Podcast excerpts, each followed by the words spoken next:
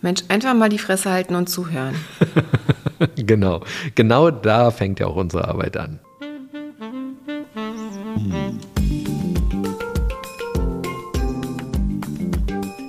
Herzlich willkommen zu unserem Podcast Die Therapeutin und der Coach mit Sabine Werner-Kopsch und Hajo Werner. Ein Ausschnitt aus unseren Küchengesprächen. Folge 35. Stress und Stressbewältigung. Das ist so schön für mich zu beobachten gewesen in den letzten 40 Jahren. Unglaublich, wie lange ich das schon beobachte, dass es die Menschen immer interessanter fanden, Stress zu haben. Stress gehört irgendwie dazu, wenn man produktiv ist, wenn man wichtig ist, keine Ahnung. Viele Menschen wollen gerne Stress haben. Ja, Stress treibt ja auch an tatsächlich. Ne? Also Stress ist etwas, was quasi Leistungsfähigkeit antreibt, bis zu einem bestimmten Punkt, wo es dann eben umschlägt und das genau in die entgegengesetzte Richtung läuft. Brauche ich wirklich Stress, um Antrieb zu haben? Also ich brauche keinen Stress, um morgens aus dem Bett zu kommen oder vielleicht doch? Genau, das ist halt die Frage, ne? ab wann zählt man was als Stress und was ist noch kein Stress? Stress ist ja so im Alltag oder wenn man so drüber redet, meistens das, was das Unangenehme ist. Ne? Also, dass man sagt, oh, ich bin so gestresst von meiner Arbeit, ich bin so gestresst von meiner Familie.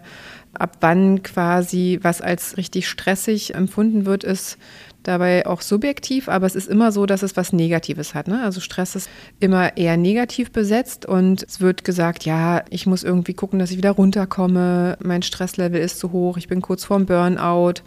Das ist eben negativ besetzt, oder? Wie kennst du das? Ja, es gibt ja so zwei unterschiedliche Stresstypen. Es gibt den positiven Stress und den negativen Stress. Und der positive Stress, der ist total gut. Das ist das, was wir vielleicht gerne auch haben, dass wir eben ganz viele Herausforderungen haben, die uns Spaß machen, die wir immer wieder durchdringen und die uns in so einen Flow bringen, wo wir quasi wie in so einem Tunnel arbeiten, der uns aber total produktiv macht. Dieser produktive Stress oder positive Stress, den nennt man fachlich, glaube ich, Eustress. Mhm, genau. Und dieser Eustress, der hilft halt auch schwierige und aufregend neue Aufgaben gut erfüllen zu können. Und dann gibt es ja diesen negativen Stress, der ist dann, glaube ich, Distress. Mhm. Und dieser negative Stress, der entsteht, wenn es dann zu viel wird. Also quasi, wenn man aus diesem positiven Stress nicht wieder aussteigen kann, immer weitermacht und dann in so einen negativen Stress kommt. Genau, der sich dann eben auch negativ anfühlt. Ne? Also der kann richtig körperliche Auswirkungen haben, dass man sich abgeschlagen fühlt, man kann Herzrasen bekommen, Schweißausbrüche, das kann bis zum Burnout laufen. Ja, da wird ja Cortisol und Adrenalin stark ausgestoßen vom Körper und genau. wir sind quasi geflutet mit diesen ganzen Hormonen und haben einen höheren Herzschlag und sind die ganze Zeit unter Anspannung. Ne? Genau, und das Problem ist, dass man eben so eine ganz hohe innere Anspannung dann hat. Das nennt sich inneres Arousal. Und das kann man leider nicht wieder abschalten dann so schnell. Ne? Also es ist ganz häufig so, man merkt das dann, dass man abends schwer zur Ruhe kommt, man kann schlecht einschlafen oder durchschlafen. Der Appetit ist meistens davon beeinträchtigt, auch die Aktivität, die Motivation ist beeinträchtigt. Es kann wirklich bis hin zu psychischen Störungen auswirken, dass Angsterkrankungen quasi Folge sind von zu hohem Stress oder auch depressive Phasen folgen oder Panikattacken. Das gibt ganz unterschiedliche Folgestörungen, die sich dann eben entwickeln können, ne, wenn der Stress dauerhaft zu hoch ist und der Körper einfach keine Möglichkeit hat, wieder runterzukommen.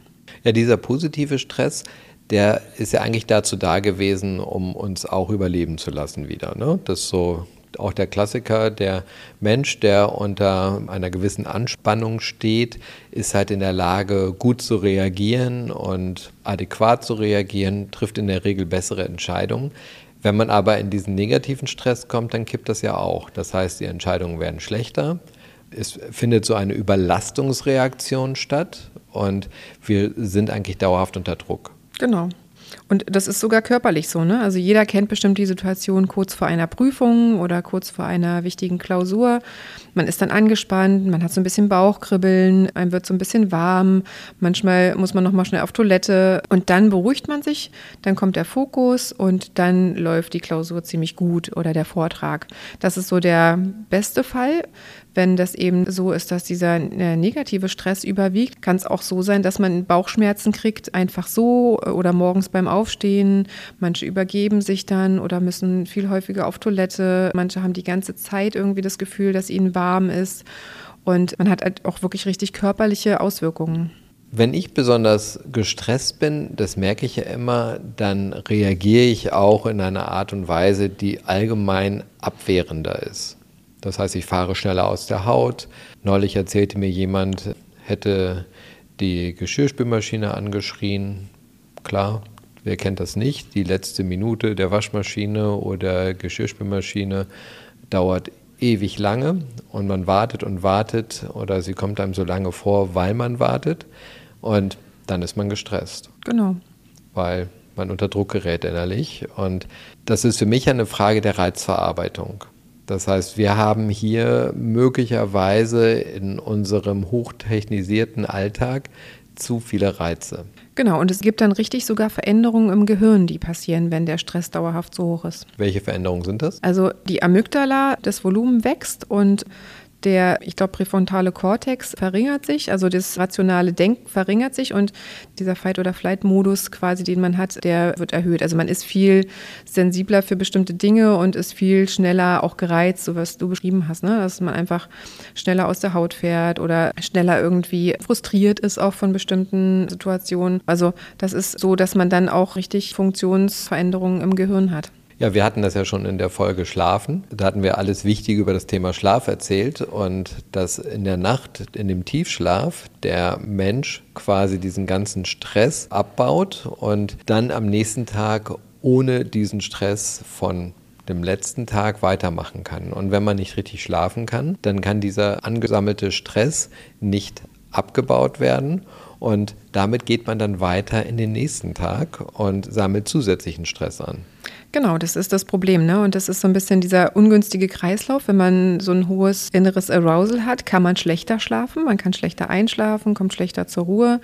Der Schlaf hat einfach nicht so eine gute Qualität. Und dementsprechend hat das Gehirn nicht die Möglichkeit, diesen Stress abzubauen im Gehirn. Also diese ganzen Erfahrungen, die im Laufe des Tages gesammelt wurden. Und dementsprechend startet man in den nächsten Tag auch wieder schlechter. Ne? Und dann hat man weniger Antrieb. Meistens ist die Ernährung schlechter, dass man irgendwie nicht so gut darauf achten kann, wie müsste ich mich jetzt am besten ernähren. Man bewegt sich weniger, weil man einfach abgeschlagener ist. Und dann gerät man einfach in so einen Kreislauf rein, der dann eben wirklich in einer depressiven Phase enden kann oder in einer Angststörung. Das ist ja genau der Punkt, wo man dann quasi in diese Spirale reingerät. Für mich ist ja immer wichtig festzustellen, worum es gerade wirklich geht. Das heißt, wenn ich gestresst bin, wie ich eben schon gesagt habe, das Gefühl habe, dass zu viele Reize auf mich einwirken, dann stelle ich mir die Frage, welche Reize sind denn das? Wo kommen denn diese Reize her? Und als allererstes gehe ich dann hin und sortiere mich neu. Das heißt, wenn ich beispielsweise eine Menge Dinge habe, die auf meinem Schreibtisch auf mich warten oder an meinem Arbeitsplatz auf mich warten, wie auch immer, dann stelle ich fest, okay, das ist mir zu viel und ich arbeite dann erst einmal nicht mehr, sondern weniger, weil ich dann in der Lage bin, das besser sortieren zu können. Ich merke, okay, ich habe jetzt eine solche Reizüberflutung, dass ich gar nicht mehr gut sortieren kann und dann lasse ich das auch im Moment, mache da mal einen halben Tag Pause und dann sortiere ich weil ich dann weniger Auseinandersetzungsreiz mit diesen Dingen habe. Und dann fange ich an, die Themen, die dort sind, zu ordnen und abzuarbeiten. Genau. Es gibt so ein bisschen so die Basics, die man sich immer anschauen kann, wenn man gestresst ist. Also sowas, habe ich genug Pausen im Alltag, wie du eben meintest, ne? Oder habe ich genügend Schlaf? Schlafe ich nachts ausreichend lang? Sechs, sieben Stunden Schlaf reichen eben nicht, sondern es sollten mindestens acht bis neun Stunden Schlaf sein, die man schläft, aber auch nicht zu viel. Habe ich eine vernünftige Ernährung? Habe ich quasi Dinge im Alltag, die mich glücklich machen, die mir Energie geben, dass man einfach sich alles einmal anschaut. Und wenn man schaut und guckt, dass man überall kleine Baustellen hat, also ein bisschen zu wenig schläft oder auch zu wenig trinkt, ne? zu wenig trinkt, zu wenig isst, zu viel isst, zu ungesund ist, dann sollte man das erstmal quasi umstrukturieren und schauen, dass man das wieder so ein bisschen in so eine Bahn bringt, wie das so im Optimum laufen könnte. Auch Medienkonsum ist etwas, ne, was man sich dann angucken sollte. Also liege ich irgendwie den halben Tag irgendwie auf der Couch und schaue mir irgendwelche YouTubes an oder bewege mich auf Social Media. Was mache ich eigentlich? Ne? Und auch Sozialkontakte kann man sich anschauen. Welche Sozialkontakte tun mir gut? Welche Sozialkontakte tun mir nicht gut? Streng mich an, dass man das einfach mal sich anschaut. Ich finde immer total hilfreich dafür ist, wenn man sich so eine kleine Liste macht. Auf der einen Seite, was gibt mir Energie und auf der anderen Seite, was entzieht mir Energie. Und manchmal merkt man, dass eine Seite irgendwie etwas zu sehr überwiegt. Und dann muss man eben schauen, dass man bestimmte Dinge wieder ändert. Also was Menschen ja denken, wenn sie Social-Media-Konsum betreiben oder überhaupt Medienkonsum betreiben, dass es sie entspannt, ist in der Regel ja eine falsche Annahme. Das entspannt ja, auch stundenlanges Netflix gucken, ne? entspannt nicht wirklich. Ja, es sind halt Reize, die wir zusätzlich ansammeln genau. und verarbeiten müssen. Das heißt, wir fordern uns jetzt gerade dann nicht körperlich, aber wir fordern unseren Geist unentwegt und können gar nicht mehr abschalten. Und das ist eben auch eine Form von Stressen. Ne? Also man stresst sich damit auch. Oder der nächste Teil, der in unserer Gesellschaft eine immer größere Rolle spielt, sind halt Substanzen aller Art, die wir zu uns nehmen und die uns ebenso stressen, weil sie halt unseren Hormonhaushalt ins Ungleichgewicht bringen. Und dann entsprechende Gegenreaktionen auslösen, wenn diese Substanz in der Wirkung nachlässt. Oder aber die Folgereaktion generell. Das heißt, wenn ich jetzt abgeschlagen bin, weil ich mich verausgabt habe beim Feiern, dann spüre ich das natürlich die nächsten Tage und das sorgt für Stress. Und das Problem ist, dass man dann dieses innere Stressempfinden eben nicht mit einem Knopfdruck abschalten kann. Ja, das ist für mich immer noch die Frage. Mit einem Knopfdruck abschalten ist ja so etwas Mechanisches im Denken, aber es gibt ja andere Formen. Es gibt ja die Möglichkeit zu sagen, ich gehe damit aktiv um. Und reduziere mein Stresslevel. Genau, aber das ist eben nicht so, jetzt lege ich mich eine Stunde auf die Couch und dann bin ich entstresst. So funktioniert es eben leider nicht, sondern man muss es dann systematisch machen und die Stressoren in seinem Alltag quasi identifizieren und minimieren. Genau, also erst einmal Ordnung schaffen. Also wenn ich mit meinen Coaches arbeite, ist das regelmäßig Thema, wie viel liegt eigentlich auf deinem Schreibtisch? Und es gibt Menschen, die häufig im Kreativumfeld arbeiten, kreative Prozesse jeden Tag als Arbeitsaufgabe haben. Und bei diesen Menschen ist regelmäßig festzustellen, dass sie ein etwas unordentlicheres Umfeld haben. Und dann gibt es Menschen, die halt organisieren müssen, strukturieren müssen. Und bei denen ist es sehr kontraproduktiv, wenn das Umfeld unordentlich ist, weil das lenkt sie ab. Und stresst eben auch. Das sorgt eben für zusätzliche Reize und diese Reize überreizen irgendwann und dann kann die Informationsverarbeitung im Gehirn nicht mehr so produktiv erfolgen, wie wir es gerne hätten. Das heißt, einen produktiven Umgang auch mit seiner Umgebung zu finden, ist total wichtig. Genau, und da gibt es eben auch keinen Nonplusultra für alle, sondern das muss jeder für sich selber schauen, was für ihn gut ist. Ne? Sich die Frage stellen, wie viel Reize kann ich denn gerade vertragen? Und da auch ehrlich mit sich zu sein. Und zu wissen, okay, in dem Moment, wo ich jetzt beispielsweise aus meiner Arbeit heraus zu meinem Handy greife und Social Media anschalte, dass ich nicht mich entspanne, sondern zusätzlichen Stress schaffe in dem Moment, wo ich mir eine Zigarette nehme und dann meine Arbeitssituation verlasse, um eine Zigarette zu rauchen, ich mich nicht entspanne, sondern zusätzlichen Stress schaffe für meinen Körper, das alles wieder abzubauen an Giften, was ich aufnehme. Beim Rauchen zum Beispiel muss dann wieder abgebaut werden. Das sorgt im Körper für Stress. Genau, aber man belügt sich eben selber. Ne? Man sagt, ja, ich entstresse mich mit einer Zigarette, ich entstresse mich jetzt, wenn ich zwei Stunden lang Serien schaue. Und es ist ja total anstrengend, wenn ich mich jetzt bewegen müsste oder es ist auch total anstrengend, wenn ich mir jetzt ein Buch nehme oder was male oder irgendwas Kreatives mache. Das schaffe ich jetzt einfach nicht. Ich schaffe nur noch einfach mich jetzt hinzulegen und irgendwas zu machen, wo ich mich bedröhnen lasse im Zweifel. Ne? Und dann eben auch zu schauen, okay, das ist was, was ich mir jetzt die ganze Zeit in die Tasche lüge, dass mich das entspannt, aber eigentlich spannt mich das noch mehr an. Klar, es ist anstrengend, die Sporttasche zu packen und ins Fitnessstudio zu gehen. Oder klar, es ist anstrengend, sich anzuziehen und eine Runde spazieren zu gehen. Aber man wird merken, wenn man wieder zurück ist, wie viel Energie man getankt hat in dem Moment. Ne? Es ist nur die Überwindung am Anfang und diese Vorstellung zu überwinden, dass das jetzt ganz doll anstrengend ist, und das auszuprobieren, einfach mal wieder andere Dinge zu machen, die die Energiespeicher wirklich aufladen. Und zu schauen, welche das sein können. Also ich empfehle ja auch immer Meditation, weil es am einfachsten ist. Das heißt, wenn ich wirklich sage, ich möchte jetzt die Arbeitssituation verlassen, ist es besser, sein Handy liegen zu lassen. Ist es besser, auch die Schachtel Zigaretten liegen zu lassen und abends vielleicht auch die Flasche Wein stehen zu lassen, was auch immer, und sich lieber hinzusetzen und innerlich abzuschalten, indem man die Augen schließt, die Aufmerksamkeit auf den Atem richtet und eine Achtsamkeitsmeditation macht, indem man achtsam mit sich ist und die Gedanken außen vor lässt, die eben für weitere neue Reize sorgen.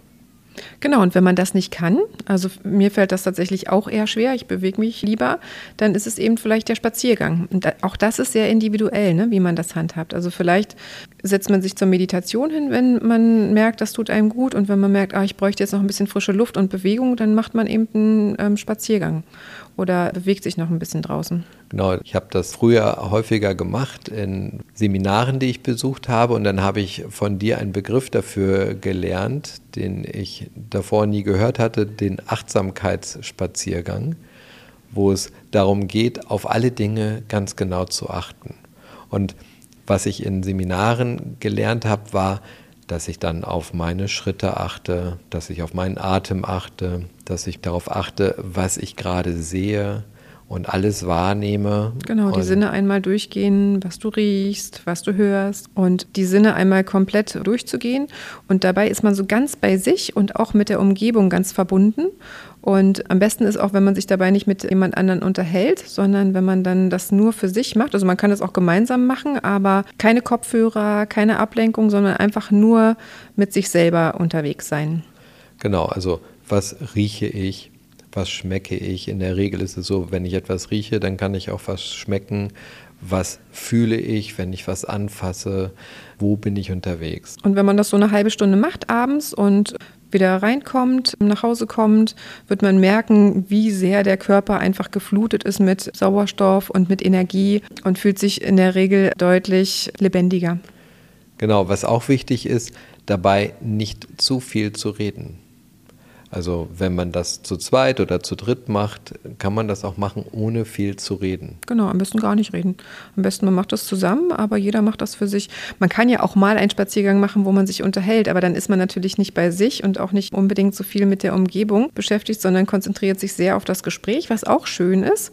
Dann hat man halt den Sauerstoff eingeatmet, hat die frische Luft, sich ein bisschen bewegt, das ist auch toll, aber das ist eine andere Form von Energietanken dann. Sich gegenseitig bereichern, was ja auch total schön schön. Aber letztendlich baut das nicht den Stress ab, weil es neue Reize schafft. Ne? Genau. Also Entspannungstechniken sind gute Bewältigungsstrategien und regelmäßige Bewegung. Manche machen auch Yoga, finde ich auch total toll, oder autogenes Training. Also es gibt ganz viele Varianten, die man ausprobieren kann und wo man einfach dann das sich aussucht, was zu einem selbst am besten passt. Genau, da werden sich jetzt auch viele angesprochen fühlen und sagen, ah, okay, da kann ich was machen, aber viele werden auch sagen, wie soll das denn gehen? Ich habe kleine Kinder um mich herum oder ein kleines Kind um mich herum. Dieses Kind möchte meine Aufmerksamkeit. Dieses Kind sendet die ganze Zeit Reize aus. Genau, man ist die ganze Zeit in Charge. Man geht vielleicht noch arbeiten. Ist vor allem für Alleinerziehende im Alltag tatsächlich auch super schwierig, irgendwie mal zur Ruhe zu kommen. Und dann kommt man nach Hause und dann will das Kind Aufmerksamkeit und dann ist man so gestresst, dass das Kind auch irgendwie zum Beispiel aggressiv reagiert oder weinerlich ist oder einfach anstrengend nervig ist, indem es sich quasi so verhält, dass es die Mutter die ganze Zeit versucht, irgendwie in einen Konflikt zu lotsen. Ja, versuchen Kinder das, also die Eltern in einen Konflikt zu lotsen? Um eben Kontakt herzustellen. Ne? Also wenn die Eltern gestresst sind und zum Beispiel sich eher distanzieren und sagen, oh, ich brauche jetzt mal meine Ruhe, lass mich mal ganz kurz irgendwie runterkommen oder spiel mal ein bisschen alleine. Da haben die Kinder natürlich auch keine Lust. Ne? Die wollen dann gerade in dem Moment, wo sie das merken, merken, sie, ah, okay, jetzt muss ich gucken, dass ich die Eltern in Charge kriege. Ne? Also ähm, dann, das kennt bestimmt jeder, ne? dass man dann sagt, ach, spiel jetzt mal eine halbe Stunde alleine. Das geht dann besonders schlecht. Und dass man dann eben schauen muss, okay, mein eigener Stress strahlt auch auf mein Kind aus. Ne? Also ich muss auch schauen, wie gehe ich denn als Elternteil mit meinem Stress um und was kann ich machen, um in der gemeinsamen Zeit mit meinem Kind oder mit meinen Kindern irgendwie möglichst entspannt zu sein. Also da gibt es ja auch verschiedene Möglichkeiten, die man gucken kann, wie man die organisieren kann. Dass man zum Beispiel wenn man arbeitet und dann rennt man gleich zur Kita oder in die Schule, holt die Kinder ab. Vielleicht lässt man sich noch mal eine halbe Stunde Zeit, wenn es die Möglichkeit gibt, und setzt sich selber noch mal kurz auf eine Parkbank oder trinkt noch mal in Ruhe einen Tee oder Kaffee und kommt zur Ruhe und holt dann das Kind ab und ist dann aber viel besser im Kontakt und ansprechbarer für das Kind als wenn man direkt von der Arbeit hinhetzt, dann noch einkaufen muss und die ganze Zeit quasi mit den Aufgaben im Alltag beschäftigt ist und schaut, alles unter einen Hut bringen zu müssen ne? und eben auch ganz wenig Blick auf sich selber zu haben und zu denken, ach naja, das ist nicht so wichtig. Wichtig ist, dass ich die Wäsche gewaschen habe, wichtig ist, dass ich eingekauft habe, wichtig ist, dass das Kind irgendwie möglichst zeitig abgeholt ist. Da muss man eben schauen, ne? weil das auch ganz, ganz wichtig ist, wie man sich selber fühlt und welches Stresslevel man selber hat, weil das natürlich auch was ist, was man dem Kind beibringt. Also Stressmanagement gucken sich die Kinder auch ab. Ja, nun ist es so, für viele Menschen geht es nicht anders. Die kommen von der Arbeit und holen ihre Kinder direkt aus der Schule, aus der Kita ab und sind dann mit den Kindern unterwegs. Und das ist halt nicht so einfach. Wie machst du das denn? Genau, da könnte man tatsächlich dann im Zweifel, wenn man das mit den Kindern gemeinsam macht oder die Kinder dann dabei hat, kann man auch überlegen, ob man erstmal etwas Ruhiges macht. Also nicht direkt nach der Schule oder nach der Kita dann auf einen Spielplatz geht, wo man wieder komplett allen möglichen Reizen ausgesetzt ist, dann reden Mütter, Väter mit einem, man hat den Lärmpegel von den anderen Kindern, sondern ob man überlegt, nein, ich mache das anders, ich überlege mir eine Routine, die vielleicht erstmal so ist, das finden jetzt die Kinder vielleicht nicht prickelnd in dem Moment, aber zu sagen, wir gehen immer erstmal nach Hause, oder gehen immer erstmal noch mal eine Runde zu zweit alleine und erzählen ein bisschen, also dass man erstmal zur Ruhe kommt. Man kann ja auch gemeinsam zur Ruhe kommen.